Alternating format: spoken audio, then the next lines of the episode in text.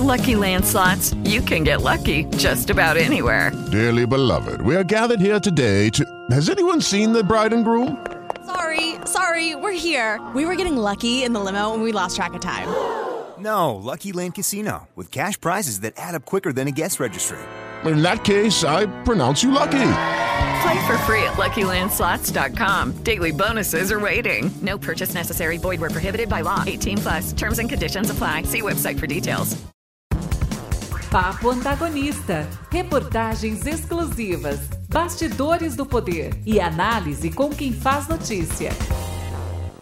Vamos em frente, porque tem mais uma fala repugnante sobre a qual a gente precisa tratar. Ao falar sobre o tema, em entrevista ao portal Brasil Journal, Gilmar Mendes citou Teori Zavascki, que foi o ministro relator dos casos da Lava Jato no STF e morreu em 2017 após uma queda de avião em Paraty. Abre aspas. Ficamos reféns um pouco disso. Ele estava falando a respeito da divulgação, do que ele chama ali talvez de vazamento, né, de informações sobre investigação para a imprensa e aí da pressão da imprensa. Então ele continuou. O próprio ministro Teori Zavascki, em alguns momentos, foi emparedado pelo próprio Sérgio Moro. Na turma do STF, por onde tramitava o caso, se o ministro Teori não aderia, ficávamos vencidos eu e o Toffoli, por exemplo. Fecho aspas. Olha, eu, eu, até tenho que parar aqui para comentar isso. Eu comentei mais cedo no, no X essa declaração é, do Gilmar, porque é o seguinte: o Gilmar não tem pudor em atribuir a um colega morto uma motivação não técnica para votos diferentes do dele, Gilmar.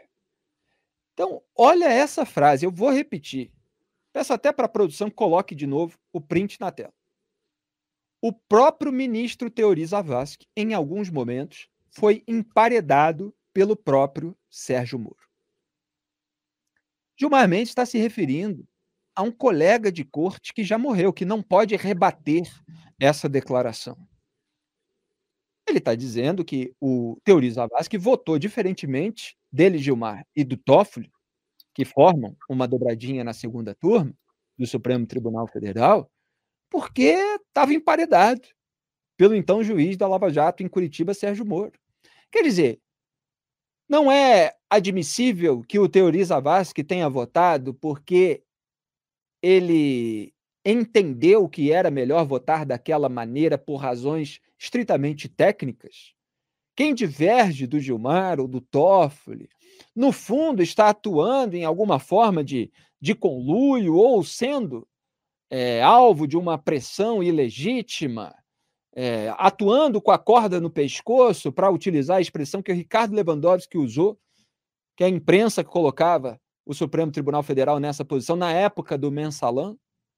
Em primeiro lugar, também eu quero registrar que vale a pena a vigilância, vale a pena a pressão, porque é, o que o Gilmar Mendes está dizendo é que ah, essa pressão aí ela funciona. Eles preferiam decidir para varrer toda a sujeira dos políticos da classe empresarial, como fizeram ao longo dos últimos tempos, sem que houvesse qualquer tipo de pressão da sociedade, sem que a imprensa fizesse qualquer tipo de pressão, e essa que está aí, principalmente em TV e rádio, foi muito complacente e é até hoje, com o processo de impunidade geral dos tubarões dessa República do Escampo.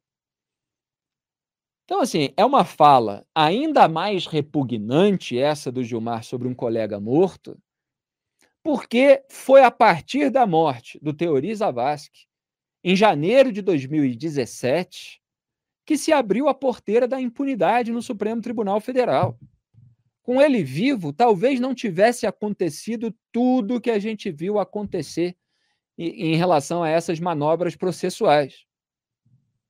E é bom lembrar, porque outro dia teve um editorial, aquele do, do jornal se recusando a ligar os pontos, que quando o Sérgio Moro foi para o governo, foi ser ministro da Justiça e Segurança Pública, o Supremo Tribunal Federal já começava a esvaziar as ferramentas anticorrupção e a própria Lava Jato.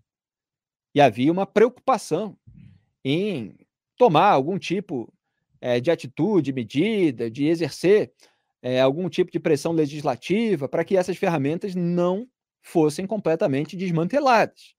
O Moro propôs ali o endurecimento da legislação, o Bolsonaro não o ouviu, é, e não vetou certos jabutis que foram inseridos no pacote originalmente anticrime. A relação foi se deteriorando até a interferência na Polícia Federal com a saída do ministro. Mas só para lembrar a cronologia dos fatos, porque teve um jornal aí outro dia que embolou completamente essa cronologia.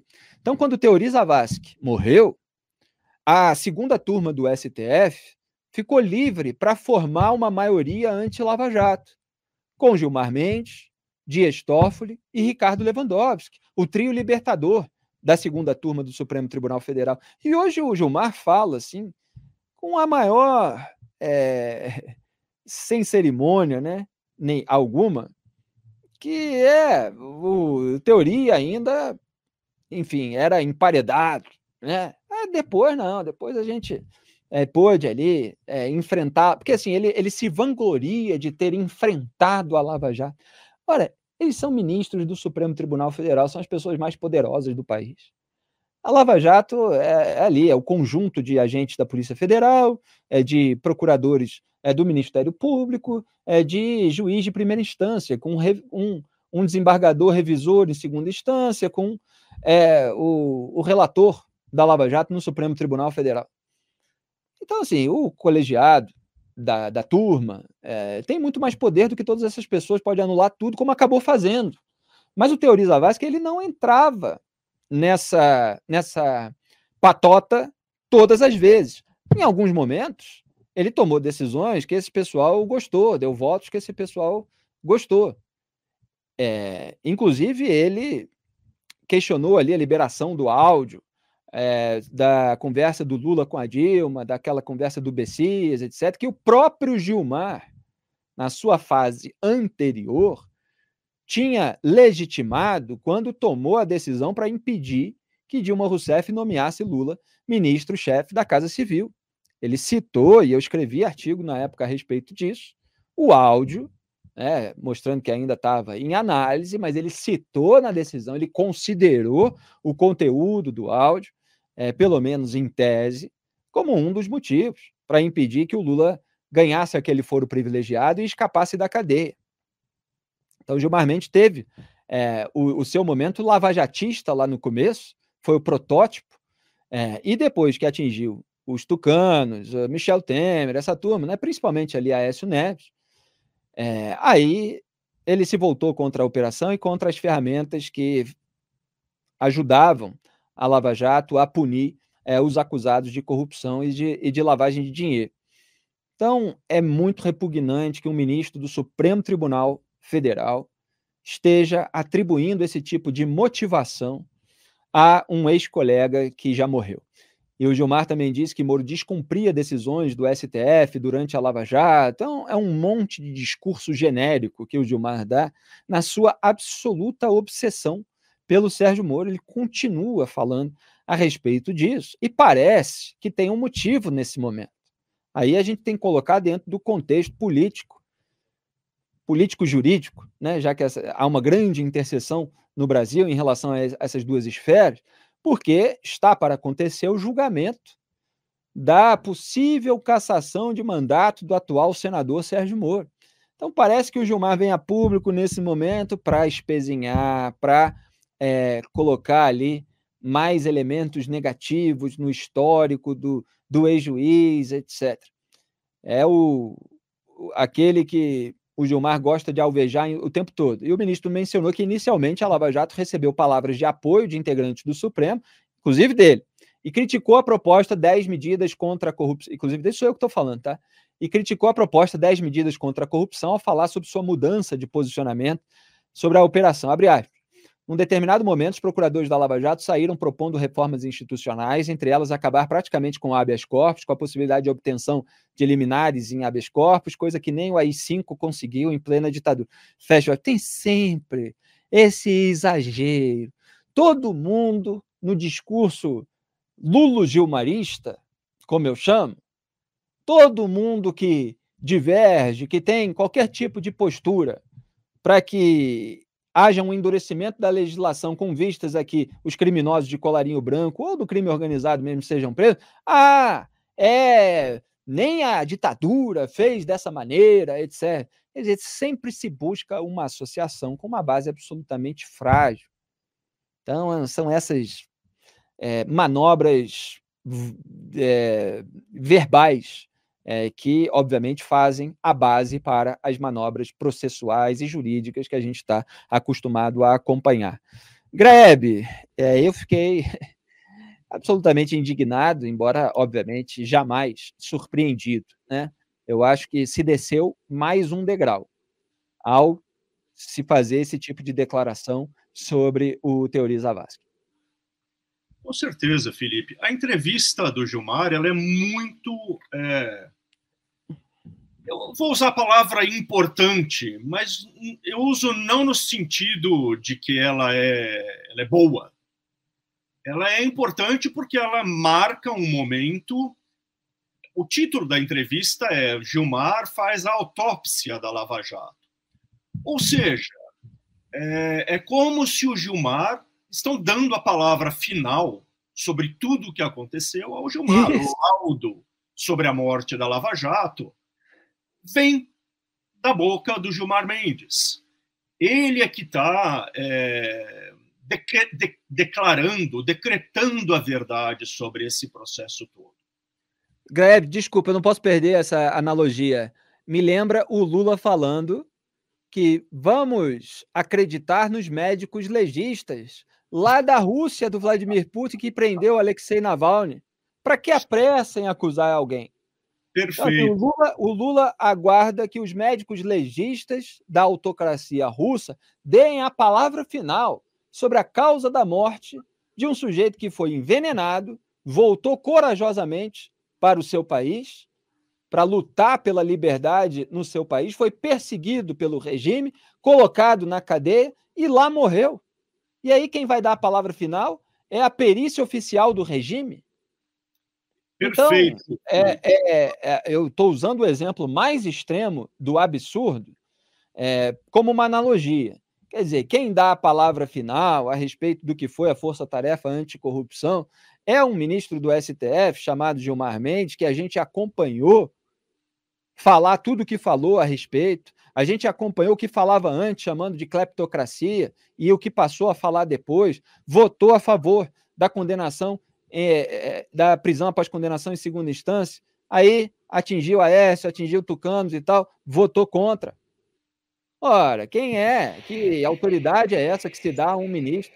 É, desculpe, Grave, interromper, mas é que isso Não. acontece nas TVs é, quando se toma a gente apontou isso outro dia. Olha o episódio aí da, da do empurra-empurra lá no aeroporto de Roma.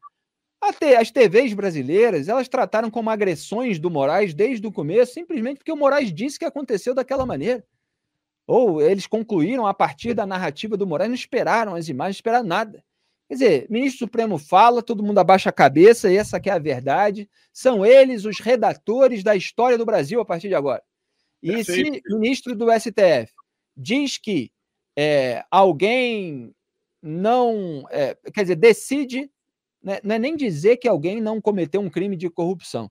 É simplesmente faz, faz manobra processual para levar um processo para prescrição e o processo prescreve. Então quer dizer que todos aqueles fatos que são provados ao longo da investigação e que são verificados é, com reportagens, etc., significa que eles não aconteceram. Então, assim, a, a bolha do mercado da comunicação, ela está vivendo dentro do mundo encantado de ministros do STF que têm os seus interesses políticos, que têm os seus vieses, que têm os seus amigos. Não são eles que vão escrever a nossa história. Não são eles.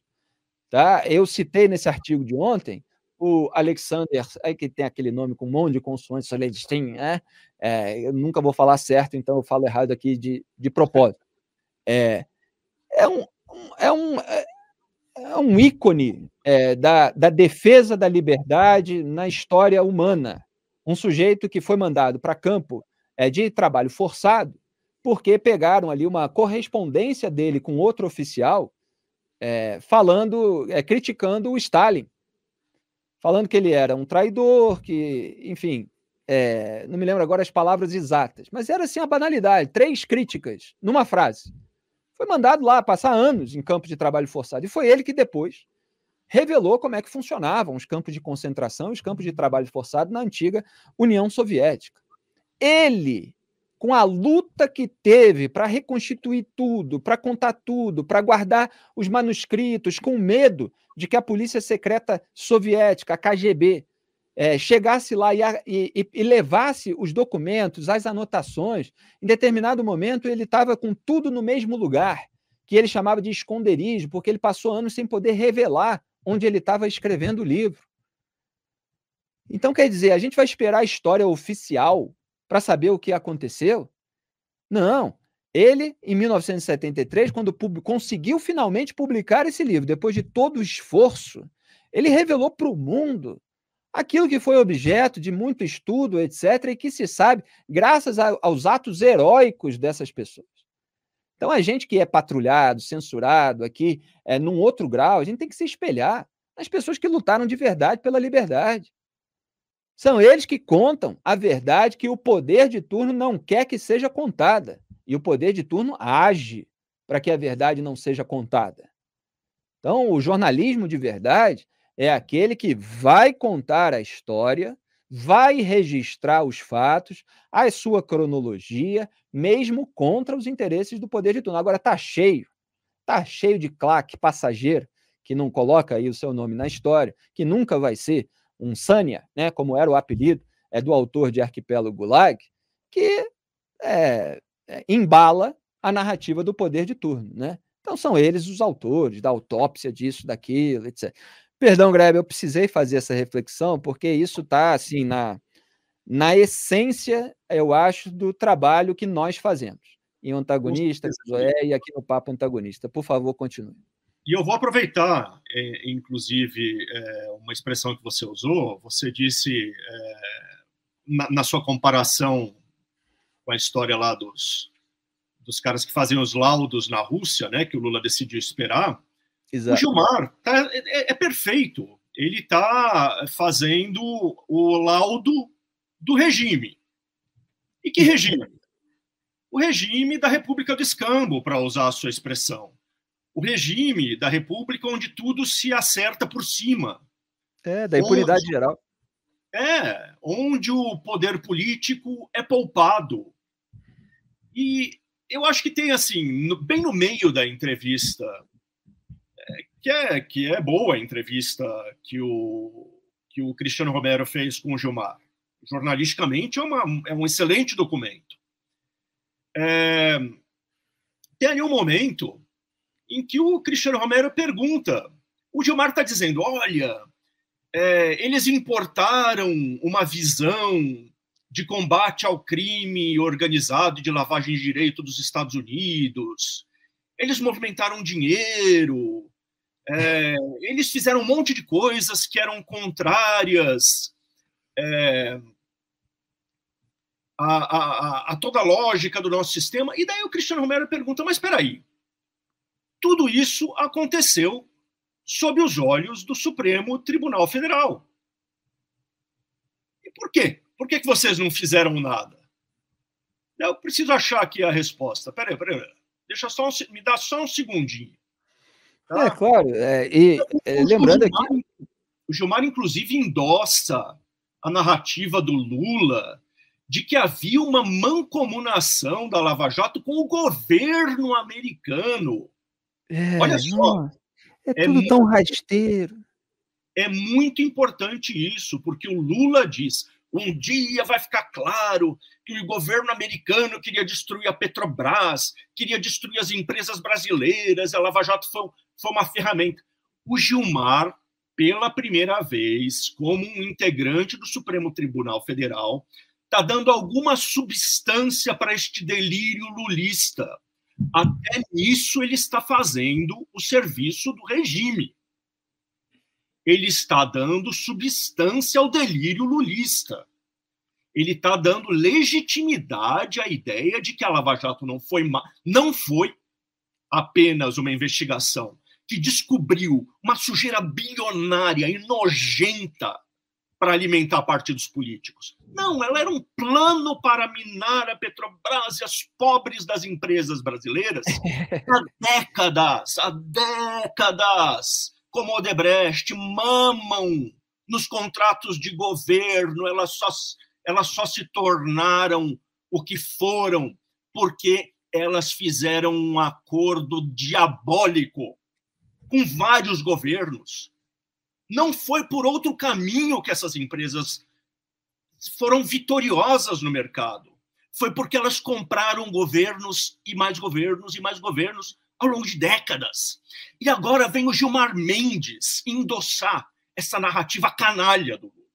É de enlouquecer, Felipe. Isso. Ah, fico, é fico, feliz que você tenha concluído com narrativa canalha, que eu prefiro a delírio, porque é canalice, né? não é é, uma coisa delirante de, de uma pessoa que realmente crê em teorias conspiratórias. São teorias conspiratórias é, fabricadas para é, tentar fazer uma manipulação de massa, fazer com que as pessoas odeiem aquelas pessoas que investigaram a corrupção e esqueçam dos detalhes, das minúcias, das nuances sobre o esquema de suborno. É, então é lamentável que o ministro do Supremo Tribunal Federal legitime essa narrativa de interesse de alguém que foi condenado em três instâncias por corrupção e lavagem de dinheiro, antes de ser aliviado e blindado é, por mudança de jurisprudência e por manobras processuais que levaram seu processo à prescrição. É... Deixa, deixa eu ler o trechinho aqui que eu achei. Claro, maravilha. A entrevista. Porque não é só o Faquin que o Gilmar agride nessa entrevista.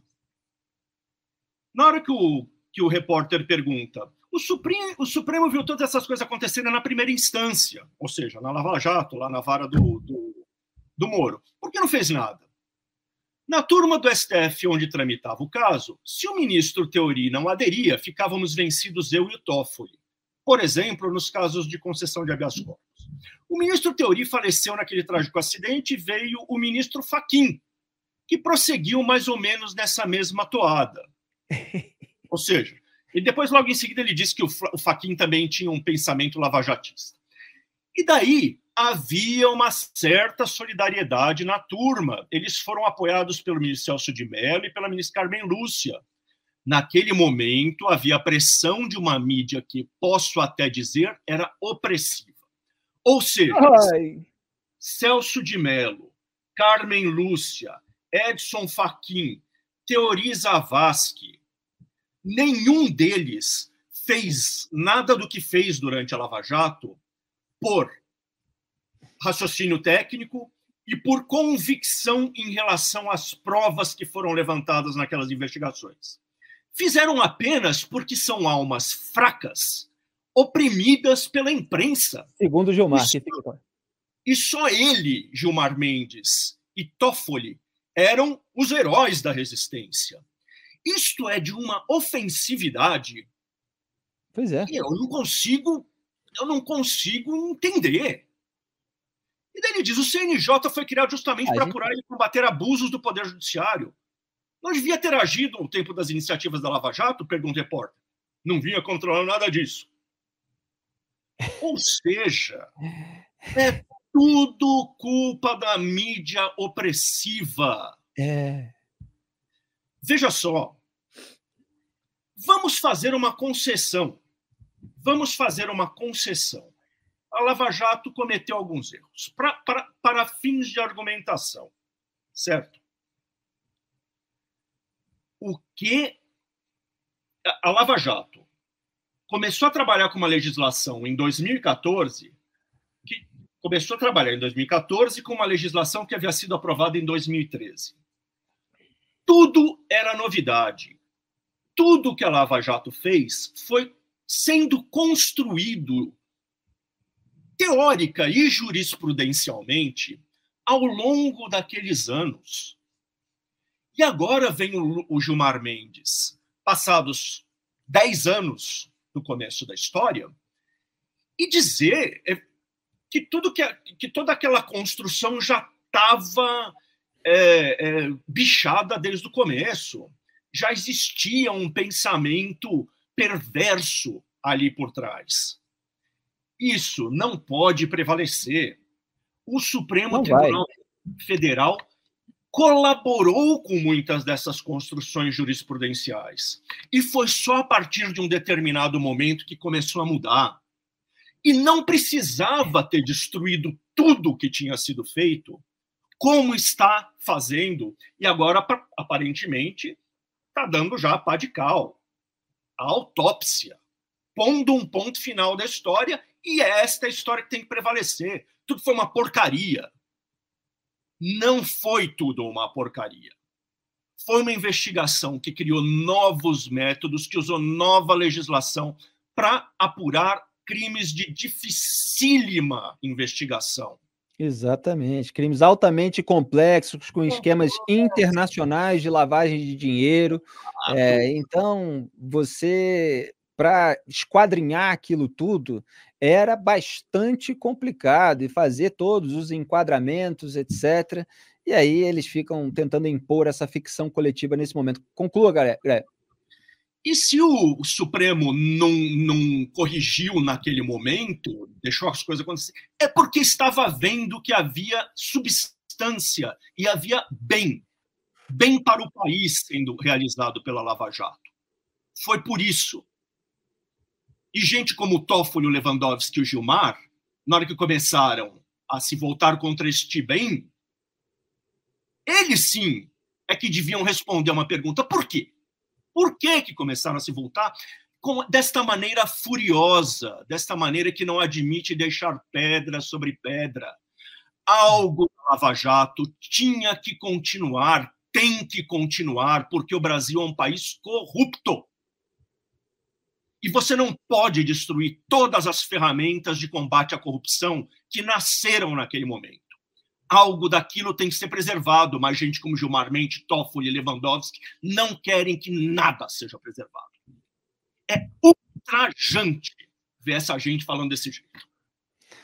Perfeito, Greb. Eu gosto de ver você assim, indignado. Quer dizer, foi a partir de determinado momento, sim, porque a partir de determinado momento é que se chegou nos tubarões das, da política, é que se chegou no padrinho de ministros, é que se chegou nos amigos, nos aliados. Foi ali que começou a grande mudança. E quando não respingou até nessas pessoas mais poderosas de cima.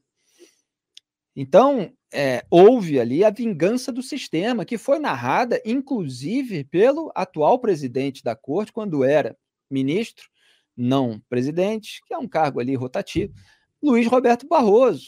Quantas vezes já mostrei aqui aquele trecho em que ele cita os três elementos: é, a mudança de jurisprudência e, e outras questões, é, é, o, a demonização de procuradores e juízes, a cooptação da imprensa para o sequestro da narrativa, tudo que a gente viu acontecer etapa por etapa. É, eu chamei a atenção, porque obviamente é o caso mais grave, para a declaração do Gilmar Mendes sobre o Teori Zavascki, mas que bom que o Graeb trouxe outro trecho da entrevista que mostra que é, esse comentário do Gilmar Mendes se estende para outros ministros do STF que, pelo menos até determinado momento, alguns, como o Fafquim, é, a, a, até hoje, é, não estavam alinhados às decisões dele e do Dias Toffoli e do, do Ricardo Lewandowski. Quer dizer, ele atribui ali de uma maneira muito sorrateira é, uma motivação não técnica, como se fosse um emparedamento feito pelo juiz de primeira instância. Olha que coisa ridícula! Um ministro do Supremo Tribunal Federal, a mais alta corte do país. Você tem entre a primeira e a segunda, você tem a, a, a, e, a, e o STF, você tem a segunda instância, você tem o STJ. Eles estão lá por cima. Imagina se um juiz de primeira instância empareda um ministro do Supremo Tribunal Federal. A não ser a não ser que esse emparedamento seja o emparedamento da verdade. do constrangimento que se tem de se arriscar a descondenar, a demolir o conjunto probatório, quando existe uma substância imensa comprovando os crimes daquelas autoridades públicas investiga investigadas. Então, emparedado pelo juiz de primeira instância ou então pela imprensa. É ridículo. Quer dizer, é muito ridículo. E fica até difícil de, de, é, de estabelecer. Né? Posso levantar essa bola para o chat. O que, que, é mais ridículo? Se é isso, né, dizer que o ministro está emparedado por juiz de primeira instância, pela imprensa já tinha essa narrativa, porque foi aquela que foi flagrada quando o Lewandowski estava no, no caso do Petrolão. É, ou se é a narrativa de que houve um conluio com os Estados Unidos, um imperialismo yankee, a CIA, etc. Isso que é narrativa de regime totalitário. É narrativa lá que o Putin usa para enganar massa de manobra. Não, tem o dedo dos Estados Unidos aqui por trás, então nós precisamos fazer isso. É o que o Maduro diz na Venezuela. Ah, os Estados Unidos estão querendo, não sei o quê, então, para justificar os abusos deles próprios. Ou se é a cooperação internacional com a Suíça. Eu tenho que rir. A Suíça, reconhecida no mundo como o lugar é, da, da organização, da segurança, é, da ordem. O Toffoli, o Toffoli vem falar de cooperação clandestina entre procuradores da Lava Jato e autoridades suíças. Esse Supremo Tribunal Federal quer dar lição de moral à autoridade suíça. E aí foi desmascarado, porque houve uma reação, lembra? Contamos aqui em detalhes, da ANPR, Associação Nacional dos Procuradores da República, contra uma decisão do Toffoli, apontando o número é, de, do, do documento é, que mostrava a formalização da cooperação entre a autoridade da Lava Jato e a Suíça. E aí o Ministério da Justiça do Flávio Dino, no governo Lula, usou esse número para encontrar o documento que ele tinha dito para o Toffoli que não existia, e aí teve que reconhecer, é, na verdade está aqui e tal. Mas aí o que, que o Toffoli fez? Ele manteve a decisão, mesmo com a, o argumento base da sua decisão refutado pela prova documental, que ele dizia não existir. Porque o interesse era aliviar ali para o Odebrecht, como foi para aliviar para a JIF, como é de perseguir a transparência internacional. Então é essa gente que vai fazer a autópsia, essa gente que vai escrever a história, não. A gente vai fazer a luta da memória contra o esquecimento, da qual falava Milan Kundera, que também entendia muito de regime autoritário, porque esteve, né, é, o grande escritor que morreu há pouco tempo na Tchecoslováquia ocupada, é, no momento de ocupação soviética. É, é, preciso que as pessoas tenham mais conhecimento é, histórico, literário, cultural, para entender que a verdadeira história ela não foi contada pelo poder de turno. A gente não sabe é, das barbaridades cometidas é, por Mao na China, por Stalin na, na, União Soviética, por Hitler na Alemanha nazista e nos países que ele invadiu com as suas tropas.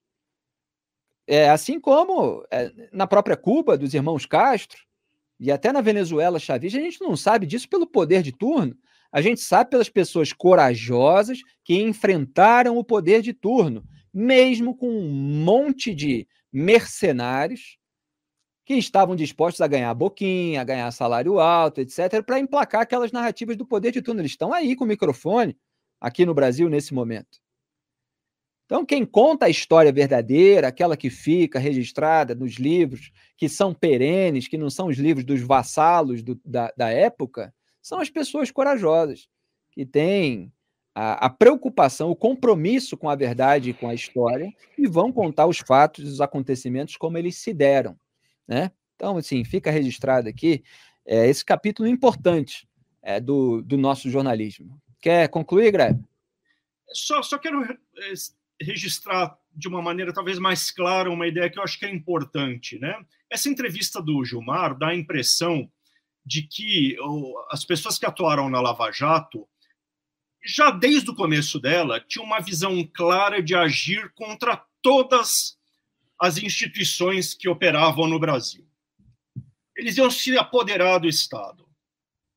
E o pobre do, do Supremo Tribunal Federal não conseguiu fazer nada, não conseguiu deter este movimento, porque estava oprimido pela mídia malvada. Né?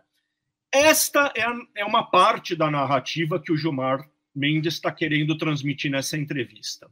Ela é mentirosa. Por quê? Volto a dizer, quase tudo que aconteceu do ponto de vista jurídico da Lava Jato foi construído naquele momento. Eram novos institutos, eram novas práticas que estavam sendo testadas com base em nova legislação e novas interpretações da lei. E o STF participou desta construção por um bom tempo. Por quê? Porque entendeu que a causa era justa, que as informações que tinham vindo à tona eram verdadeiras e que era preciso dar respaldo jurídico para aquela investigação.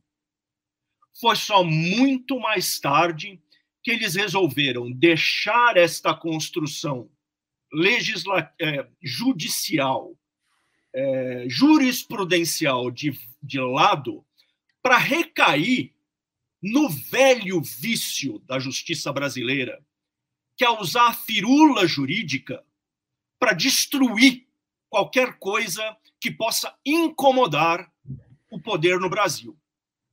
Foi só muito mais tarde que eles resolveram recair no velho, nesse velho vício.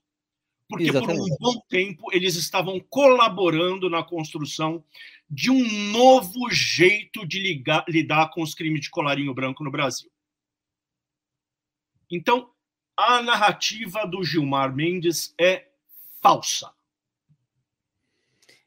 É, é, não é nova a impunidade dos criminosos de colarinho branco e em relação aos crimes de colarinho branco, quer dizer, dos acusados é, de corrupção, lavagem de dinheiro, peculato, etc. Outras operações é, anticorrupção, elas já tinham sido varridas para debaixo do tapete.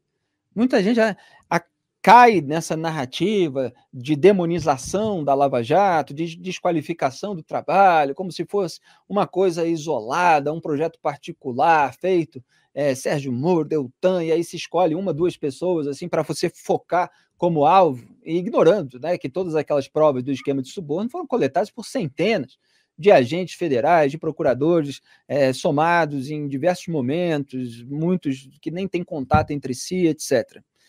É, então, você já teve antes né, é, outras operações, é Castelo de Areia, Satyagraha, várias outras aí que foram enterradas é, sem também conseguir a devida punição daquelas pessoas que têm mais poder no Brasil.